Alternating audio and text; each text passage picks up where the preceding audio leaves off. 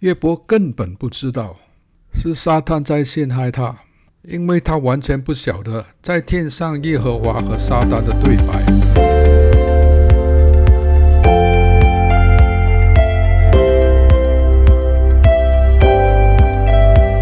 好，上一集说到约伯的恐惧，就是他试探的陷阱。约伯陷入试探的陷阱，是因为他心里充满了恐惧。那我们怎么知道他是充满了恐惧呢？那我们来看马太福音第十二章第三十三节到第三十五节。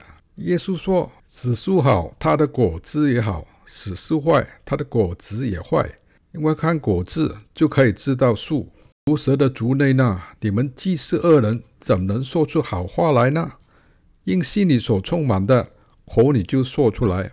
善人从他心里所存的善。”就发出善来，恶人从他心里所存的恶就发出恶来。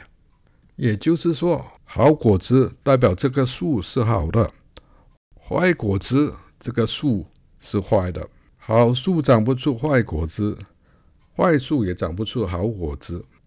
同一个道理，恶人说不出好话，好人也说不出恶语，因为耶稣说：“心里所充满的，口里就说出来。”怎么辨别一个人心里的善恶呢？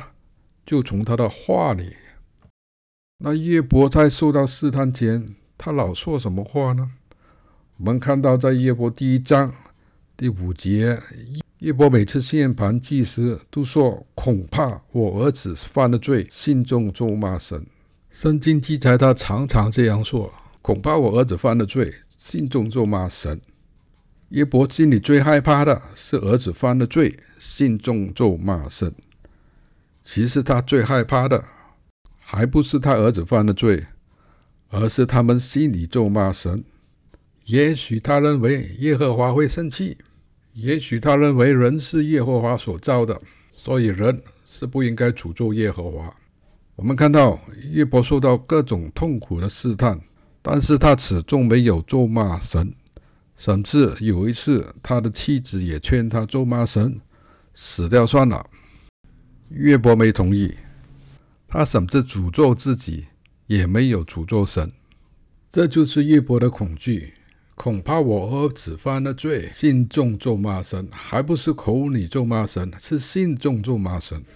每次儿女开完 party，他就马上做盘祭，不管他们心里有没有咒骂神。就先按他们的人数献盘祭，一百人参加这个 party，就杀一百头牛作为赎罪祭。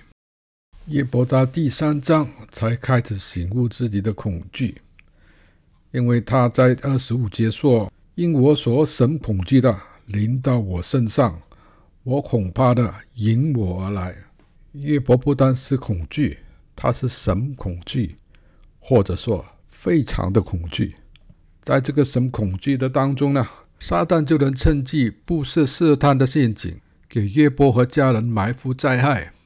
其实原来神的祝福是像围巴一样围覆着约伯和他的家人，但是约伯恐惧的话语破坏了这个围巴，让敌人趁机而入。旧约的传道书第十章第八节说。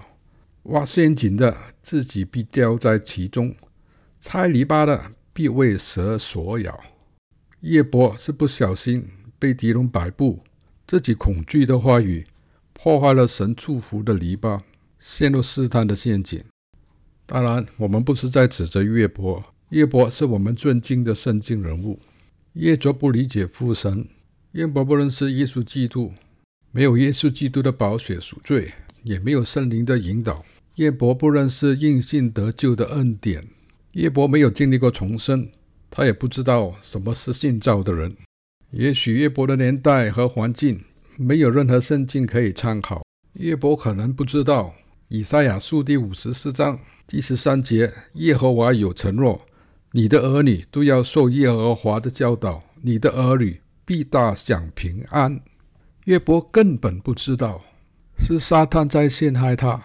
因为他完全不晓得在天上耶和华和撒旦的对白，在这种恶劣的处理情况里，约伯的反应是为人可敬的。最后，让我们读提摩太后书第一章第七节：因为神赐给我们不是胆怯的灵，乃是刚强、忍爱、灵敏的心思。好，谢谢大家收听，下回再见。